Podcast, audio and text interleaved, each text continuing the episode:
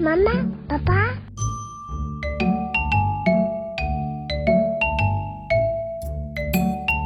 Hello，大家好，欢迎大家来到妈妈谈心沙龙，我是妈妈宝宝的总编辑 Iris。今天呢，我们很高兴的邀请到童装品牌 Baby Baby Cool 的创办人魏群芳。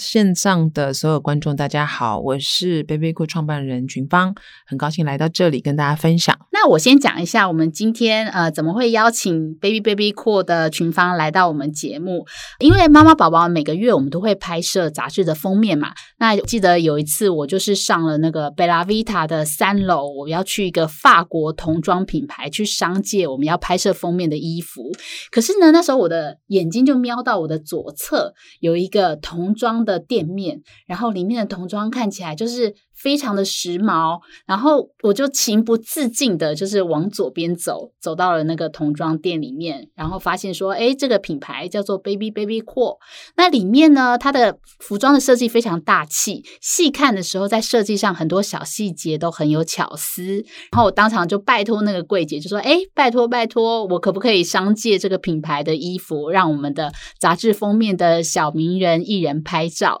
所以就牵起了我们跟 Baby Baby Cool 的缘分。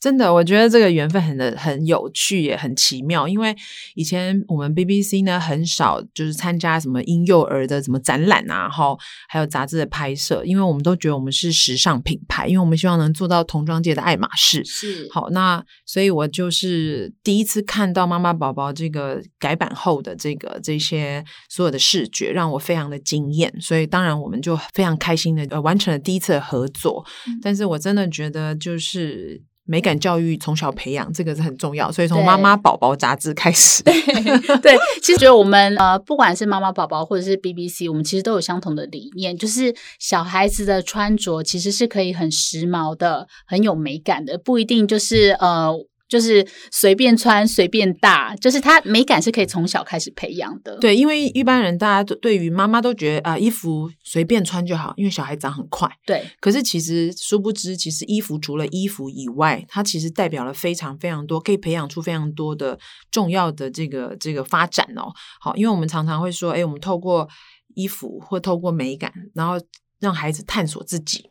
认识自己，然后到最后用他的表达，要表达出什么样的自己，对好，所以这是一个过程。那如果今天我们没有这个过程，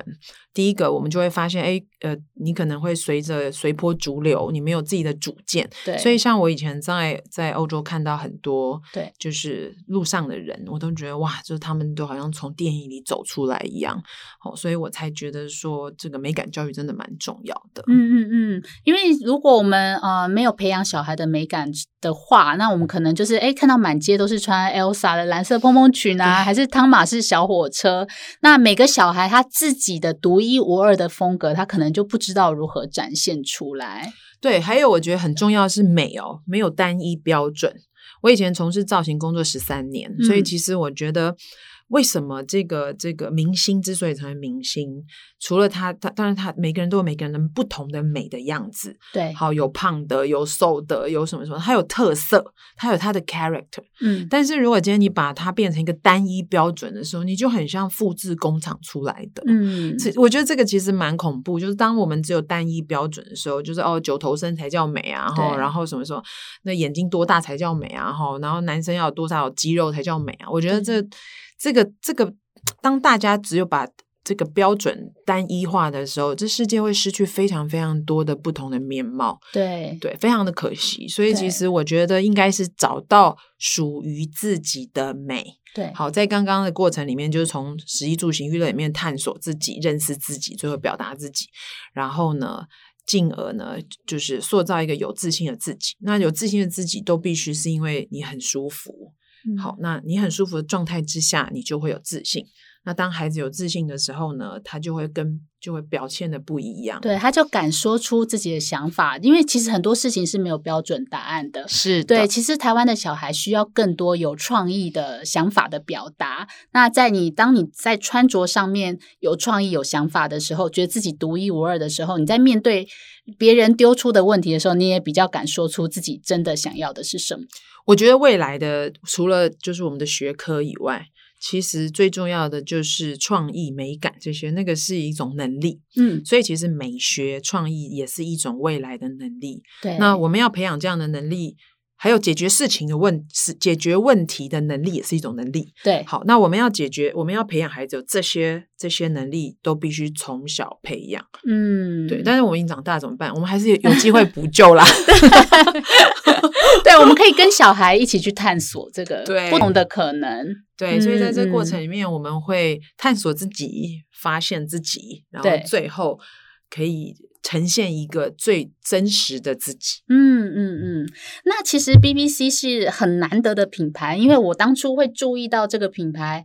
也是发现说，诶，它竟然是第一个走进时装周的童装，然后也有目前也有进军国际的计划。其实这对台湾来说，真的是一个很不容易的进展。当初在规划这个品牌的时候，你心里面的企图心还有想法是怎么 样的？讲到这个，嗯大家刚开始都觉得我疯了，你知道吗？对因为我们那时候刚开始创业的时候，是从地下室两个人开始，然后我就一直跟我的同事说：“你不用担心，爱马仕也有开门的第一天，我们就是要做童装界的爱马仕。”对，所以我们一开始就把它定位成我们要做一个国际品牌，来自台湾。嗯，所以即使我们很小，我们也不觉得说，哎，我就是很小，我们就人小志气大的感觉，就是我们将来要变成一个国际品牌。所以刚开始，因为刚开始创业也没有钱、没有资金、没钱、没人、没资源嘛，嗯好，所以那时候我们觉得，哎，我们要做什么可以证明我们是一个。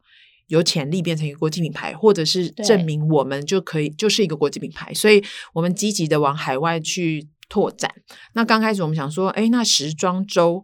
刚开始会想去参加时装周，真的是因为我们那时候想说啊，没有钱做行销预算嘛，海外这么大的市对要场，怎么被看到呢？对，所以我们就嗯想说，没有啊，就是做时装周啊，对因一为个指标性的活动，对我们走进去，记者就来了嘛，对不对？然后呃，这些所谓的明星啊、网红就会来嘛，所以我们必须被报道，那我们就必须就是他们都会来，而不是我们去找他们。所以我们就决定去去时装周参赛，嗯好去去。后来很幸运，我们进入到时装周，也找到了这个第一次是 Jaga 汽车赞助我们，对，嗯嗯嗯，对，，然后让我们能够完成这个时装周。那所以后来我们对于像这样子的国际的定位，好，我们就是变成说，哎，我们希望比如说像我们在本拉维塔，就是是唯一台湾社会的，对嗯品牌，好童装品牌。然后另外我们在法国春天百货，我们也是台湾唯一的童装品牌。啊，真的很不简单哎、对，就是我对们我们我们要证明我们的品质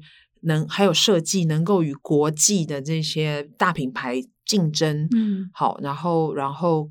被看见、被 qualify。嗯嗯，所以其实嗯我们一直来做的，不是说，哎，我要开攒几家店，好，我们我们我们不管什么代工什么也好，没有都没有，我对们，就是要做自己的品牌。嗯嗯嗯嗯，对，嗯那品牌要被定位，就是我要站在哪里被看见。 对对，所以刚开始的时候的策略是这样，然后对一步一步，就是当你很小的时候，你跟人家说我要做童装界爱马仕，大家就觉得你疯了嘛。对，尤其在台湾做童装的真的太少了，所以。对 对，要要做这个梦，其实大家听起来真的是觉得很不可思议的。但我那时候真的觉得说很有趣的是说，哎，我我我觉得孩子要培养这些能力，所以我想从孩子做起。嗯，后来殊不知，其实我也想错了，因为其实后来买衣服的是是爸爸爸妈妈 妈，所以我们确实也历经了对很，很长一段的努力。嗯嗯嗯，对，我对，但但我真的很很很感，就是感受很深哦。在这创业这六年里面，其实说对真的，我嗯们台湾的美感教育确实大大的提升。嗯，嗯嗯，然后还有，我觉得年轻的爸妈，还有呃最近的这些就是资源的这个 share 啊，哈，对就是网络资源的 share，其实台湾的美感教育。真的大大提升了，对所以对现在很对多爸爸妈妈对于不管是好的面料啊、好的设计啊对，其实是是会是会买单的，嗯嗯嗯嗯，在嗯不会在以前就是哦都是彩就是卡通啊，是好或者是对就是我没有说花不溜丢都已经不好，但是如果今天就是都是一样的东西，其实那那就是没有独特性，其实真的对孩子未来的发展其实真的不好。嗯嗯嗯嗯嗯，对单一美感，我觉得这个是必须要打破的。没错，没错。而且当初我看到群芳分享她当年去进军时装周的时候，那段舞台背后的路程真的是相当坎坷诶、一个人提着两个大皮箱，对，因为大家都知道时装周就是哇，就是很盛大嘛。然后我们以前去看都是看前台嘛，光鲜啊对亮丽不的，嗯对？对，没想到后台是怎 样，就兵荒马乱的， 对，那我第一次走到后台的时候，我整个傻眼，因为呢，对我来说，呃，一个一个一个偌大的这个仓库后台，就是、嗯呃有三个品牌，那 BBC 刚好在正中间对，那我就看看那个汉嘎，大概有三十公尺长、欸，嗯嗯， 嗯好然后看不到尽头，对，然后，然后呢，这个左边品牌跟右边品牌，就是他们忙得不可开交嘛，哈，对大概都有二三十个工作人员在忙进忙出，是，可是我只有一个人。然后我一个人提着皮箱，我是第一次站在原地，好像对不会动了，因为我对不知道我要从哪里开始。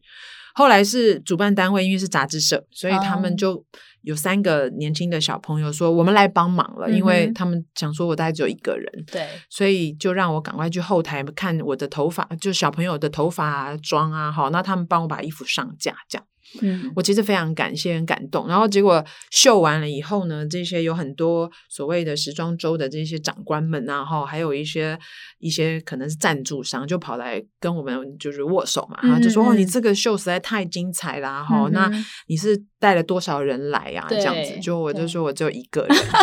大家都对就傻眼，就是想说怎么可能？但是真的就是在这样子很拮据的一个状态嗯之下，完成了一场大家看起来不拮据的对秀。对。对真的是一个群芳，真的是一个意志坚定而且很拼的创业 创业家哎、没就有，是因为我我嗯真的觉得谢幕完，我真的傻眼，就觉得说看到那么大的场面，我想说。以前我们是坐在台下看嘛，对对然后我对们第一次完成在在台上看，就是谢幕完以后，我对真的有时候会想说，我我我是哪来的勇气，就对这样啊拎着两个皮真箱的就来了。嗯嗯嗯，对，那后来尔后就是因为你的你做的不错，后来就是呃赞助商也越来越好找，然后秀也一场比一场大，嗯嗯，对，嗯就是很幸运，我觉得我们非常的幸运这样子，但是对过程真的也很有趣。对，没错。 那群芳，我自己曾经在摄影棚，就是看他拍摄，就是品牌的行路的照片。然后那时候很印象深刻，因为刚刚大家听了那么久，应该知道群芳的生活应该是非常的忙碌，因为创业这件事情绝对不简单。可是那天我在摄影棚的时候，看到他的儿子就是静静的在旁边陪妈拍照，然后母子的感情感觉非常的好。我那时候就觉得很很羡慕，然后也很很想问他，就是怎么样在这么忙碌的创业的生活当中，还要兼顾到母职，他到底是怎么做到的？哦，我觉得这个真的是一个很大的课题哦，因为刚开始我其实也很沮丧，因为我儿子那时候刚开始小学要要要吃营养午，就是学校整天就是要要送便当或营养午餐嘛。对，那因为我非常忙，所以后来我就。就是跟他说要订营养午餐，那他就回来抱怨啊，因为可能不好吃嘛，哈，然后他就说为什么别人妈妈都可以送，嗯那你为什？么都没有这样？嗯嗯，然后我就跟他妈妈说哦听到这个都会揪心，对，然后我对就我就很难过，我就跟他说不好意思，妈妈最妈妈很忙啊，那在创业嘛，那等妈妈以后如果比较有时间，或者说成功一点，对不对？嗯那人比较多了，那至少我再帮你送嘛，哈，对妈对才有才有那个。但到到到到他现小在学还没毕业的还 没有， 对，所以很好当玩的。个创业妈妈的儿子也是不容易、 对，就刚开始很嗯沮丧，因为你的儿子很可怜的感觉，这样对子。好，然后哎，那时候是三年级，二三年级，然后到了六年级，我要准要毕业前，我就有一次又问他，我就觉得说。诶，那你现在还会介意妈妈没有帮你送便当吗？好，然后他就说，其实不会耶。嗯然后职业妈妈有职业妈妈的辛苦，对但是他们追求理想也很好。对然后全职妈妈有全职妈妈的好，对所以他不觉得就是他在介意这件事了，他觉对得能够追寻自己的梦想，就他的妈妈可以追寻自己的梦想，他觉得很棒。嗯嗯嗯我那时候其实都感动的都要哭了，嗯，觉可得是被理解了，对，可是嗯在这个过程里面，其实从他小的时候到六六年级好了，其实中间我还有一次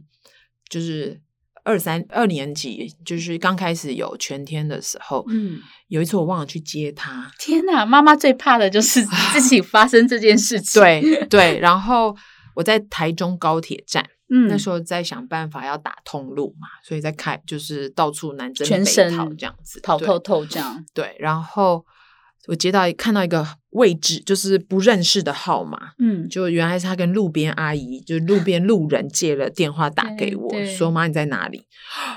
我当下就整个就是心跳停的半拍。，对，然后眼泪一直掉，我就跟他讲说妈妈在在台中啊，然后然后我忘了跟婆婆说叫她去接你了。好，然后我就我说你不要动，嗯，，好，你在那边等，然后我赶快打给我妈妈，这样子。哇，我那天就是沮丧到一个不行，我想说，我怎么做这这是这么失败的妈妈，对就是怎么会这么这么这样子？粗这样心，对对很那自万一没有责接到电话怎么办？，对，万一我在开会的时候没有接电话，或对看到这个号码对嗯不认识怎么办？就没接怎么办？好，所以我觉得在这个过程里面，我真的觉得很那时候很难过，嗯，可是也跟大家分享。后来呢，他比较大一点了哈，对就是有一天我在办公室里面，就是也很沮丧，因为创业就是你要碰到无数的困难嘛，嗯好，然后没钱、没人、没资源，有时候很多有时候会有那种无力感。对，好，那你就会觉得你怎么突破一个困境，还有另外一个困境，然后永远突破不 一完。直在打闯关打怪这对对样，对，然后嗯你不会停下来，就是嗯你会一直对一直碰到同样的困，就是不同的困难，但是就一直碰到困难这样子。嗯然后有一天同事都下班了，然后我在办公室就是很沮丧，然后我就跟他说：“哦，那时候我已经三年没有休过一天假了哦，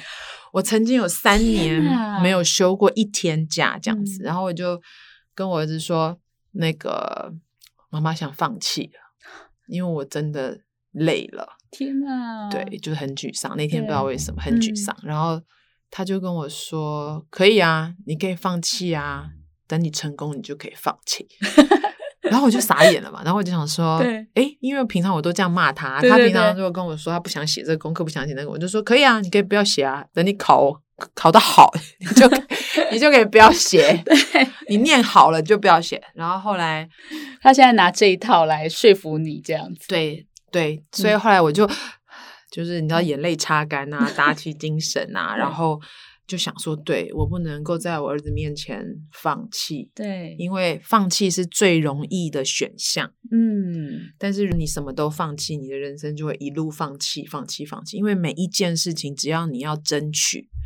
都必须要可能要付出经很大的努力，对，甚至很嗯多挫折。嗯嗯嗯，对，所以所以我就觉得说，好，就是你知道有又坚有持下去，对嗯对，哼但是我觉得在跟孩子的相处里面，有的时候很常常觉得那个就是他们给我们的力量，那嗯我们给他的身教也很重要，对，无形间的。嗯嗯嗯，嗯对，嗯所以我后来就觉得也跟妈妈、各位职业妈妈、爸爸分享，就是说很多时候我们会觉得说，哎，我们很很忙，没有时间陪孩子。其实真的是，其实陪孩子应该是重质不重量。对，就是说，如果你整天陪着孩子，可是你就是都在划手机，嗯，其实也没有意义。嗯，嗯但如嗯果你今天陪孩子的时候是跟他说个故事，对跟他分享你今天的辛苦或者是有趣的事，他在他在中间会得到不一样的对的的的感受的或启发，对对对对，其实我觉得群芳是一个很特别的妈妈，就是她不会畏惧，就是跟孩子谈工作上发生的大小事，也不会畏惧去坦诚自己的脆弱，或是在工作上面遇到的挫折。那小孩也在这这个路上，就是陪他一起成长，到现在就是理解了追求理想的过程当中要付出怎么样的努力。哦对啊！因为其实说老实话，人生有无数的挫折，嗯，对不对？然后还有你常常要 push beyond，就是说这件事对你来说很难，嗯可是当你要做每一件超越你前面做的事情的时候，你就必须要 push beyond 嘛，对不对？那你你你你如果一直在你的舒适圈里面，那你就是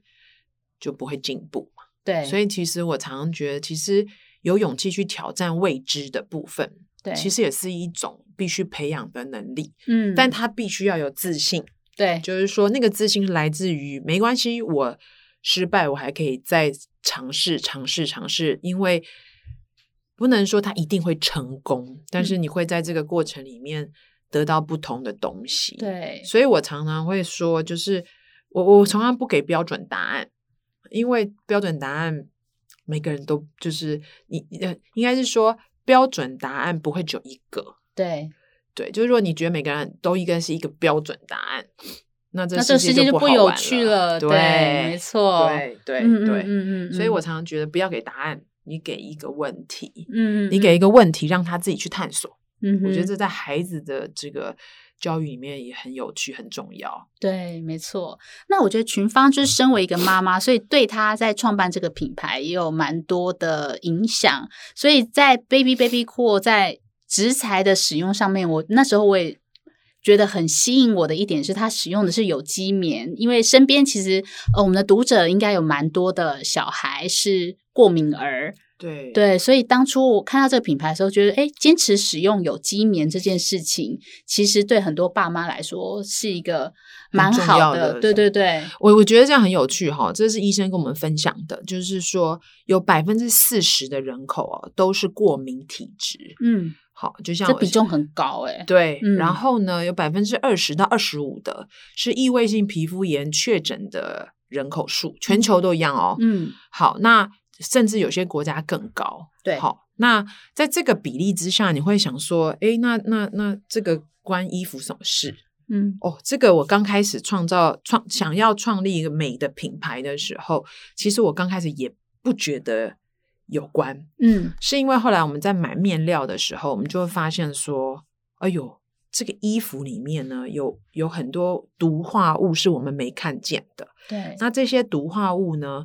其实会影响我们一辈子、欸。嗯比如说，你说，哎，农药，农药啊，农药好，人家说穿全棉的就好，但是你知道吗？农药、落叶剂这些是属于神经毒，嗯，农药。棉花的农药是一般农产品的八倍，很高，是，然后呢，因为它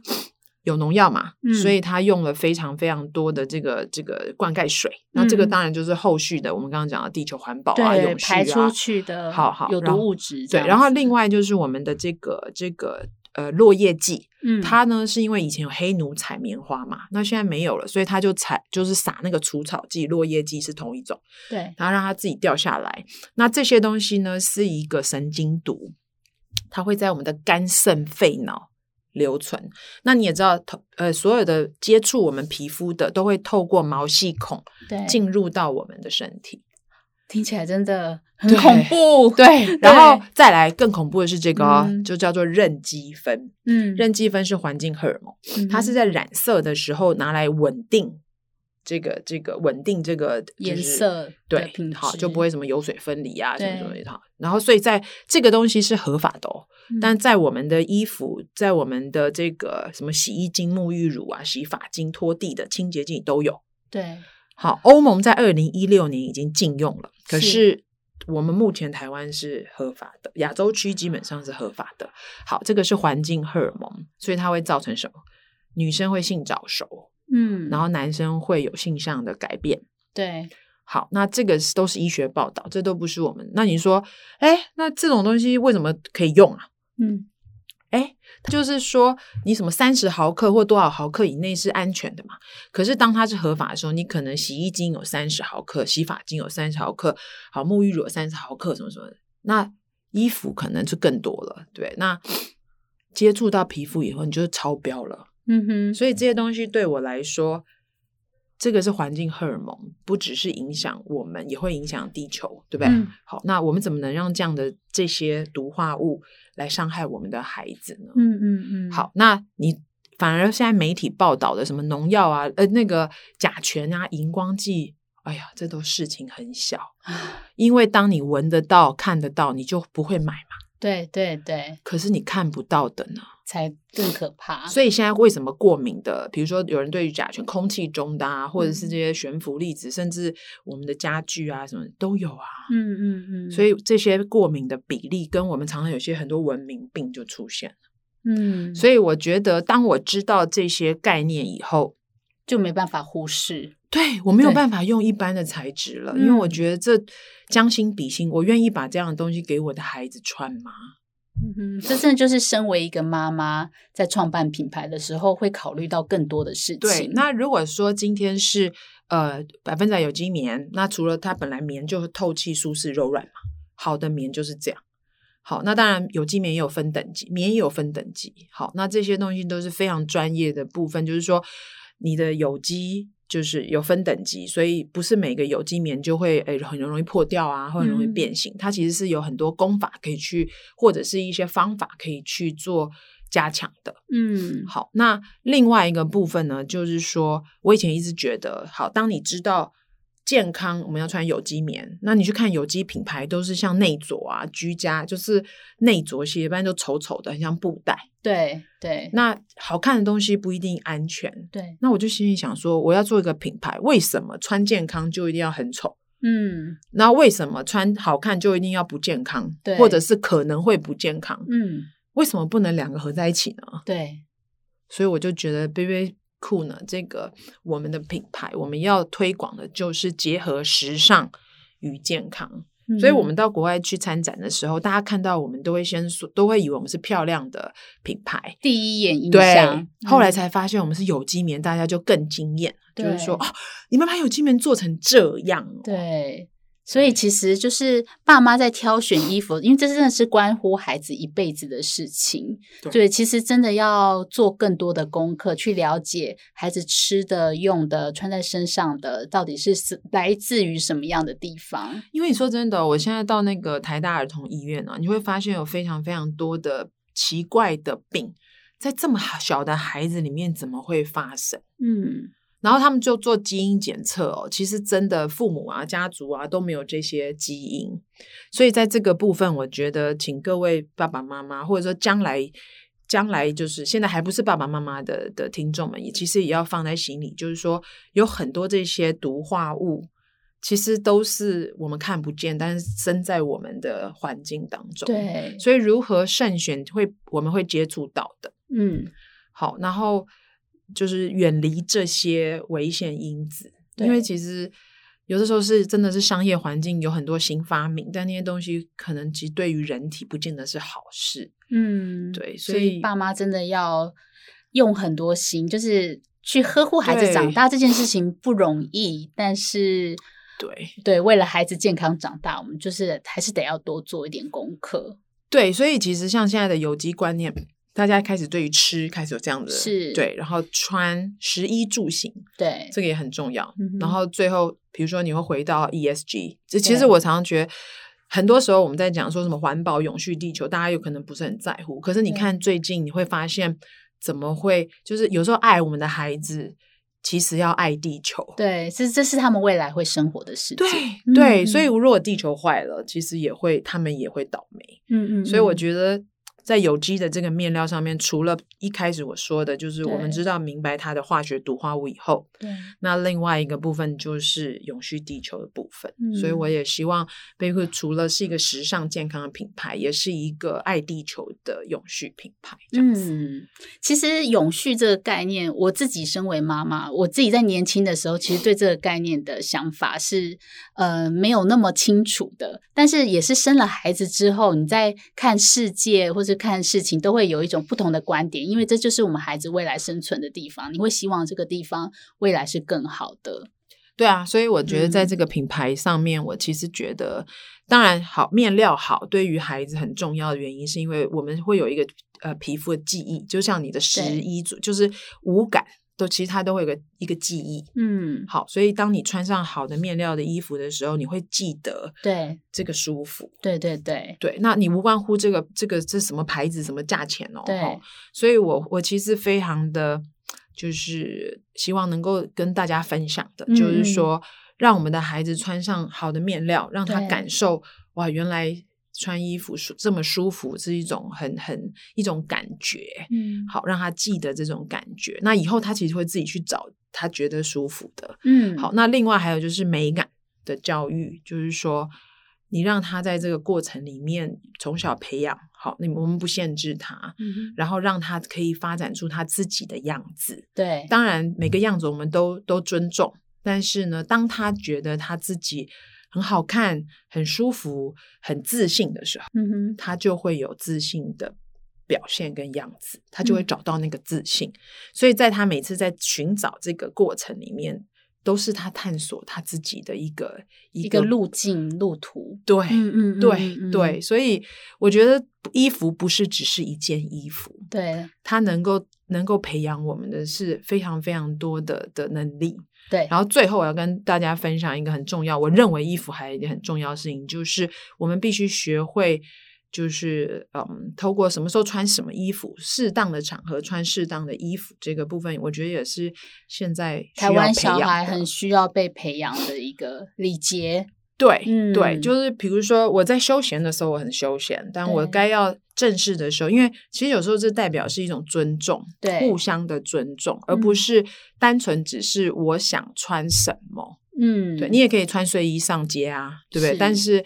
当你今天要要要表达自己，比如说你去面试，对你要怎么穿，并不是对要你穿的是哇这个 over 很 over，或者是说过度的严肃啊，或者装扮。但是比如说去面试的时候，你就不能穿夹脚拖鞋嘛，嗯，对不？对？这是对于你的面试的公司或你的自己也是一个尊礼重。貌，嗯对，那孩子，如果你从小没有这样的观念，或者是比如说你去听一个音乐会，你要怎么穿而不会太过分失礼，对，或失礼？嗯好，那这些东西也都必须从小让他感受到这个这个部分。对对对对，并不是说你只能穿什么去，你也可以有你的风格，对但是你必须要知道，就是适当的装扮在适当的场合，其实也是一门功课。真的，台湾小孩真的需要有这样的呃培养。那这个培养就是来自于爸爸妈妈怎么样去给他们引领他们。对，所以你不会嗯说，哎、一套睡衣穿天下这样，上就对是到出去玩也穿，出门也穿，然后睡觉也穿这样。嗯，对，我觉得这个这培养孩子的，不管是从从服装的美感哈，从生活中的这个创意等等等，就是将来这些美丽，就是美丽的力量，力量 power，，对，嗯，是未来一个很重要的能力。没错。所以嗯我也希望透过一个品牌，就是能够传达像这样子的，我希望能够做到的事情，嗯哼，而不是只是一件衣服。因为如果嗯你只是衣服，它就是一块布，对对不对？那那块布就是就是个布，对所以你当然会觉得说啊随便就可以了。是，但其实，在那那个衣服的背后，其实有无数的，不论是对我们对于版型、对于线条、对于专业的专业部分的这个这个坚持以外，还有很多东西是会回到我们身上无形的这个教对育。，嗯它有包括我们的自我意识，对然后还有我们对环境的主张，其实有背后有许多许多的深刻的思想在里面的。是的，是的，所以我嗯觉得这个是一个品牌很重要的精神。嗯，那我也希望透过今天的节目，可以对。也跟 Eris 分享，还有跟各位听众朋友一起分享。今天非常谢谢群芳来到我们妈妈谈心沙龙。那透过她的分享呢，我们以后在排选择衣服的时候，应该再更。多思考一些，因为选择一件衣服，它背后代表着呃生活的美感，还有自主的选择意识。那今天非常谢谢群芳来到我们这边跟我们分享，哎，也非常谢谢 Iris 给我这个机会，然后也非常感谢各位听众。希望大家有任何问题可以随时问我，也没有问题的，我好很乐意跟大家再次分享。好， 谢谢谢谢群芳。那妈妈谈心沙龙，我们下次再见喽。拜拜，拜拜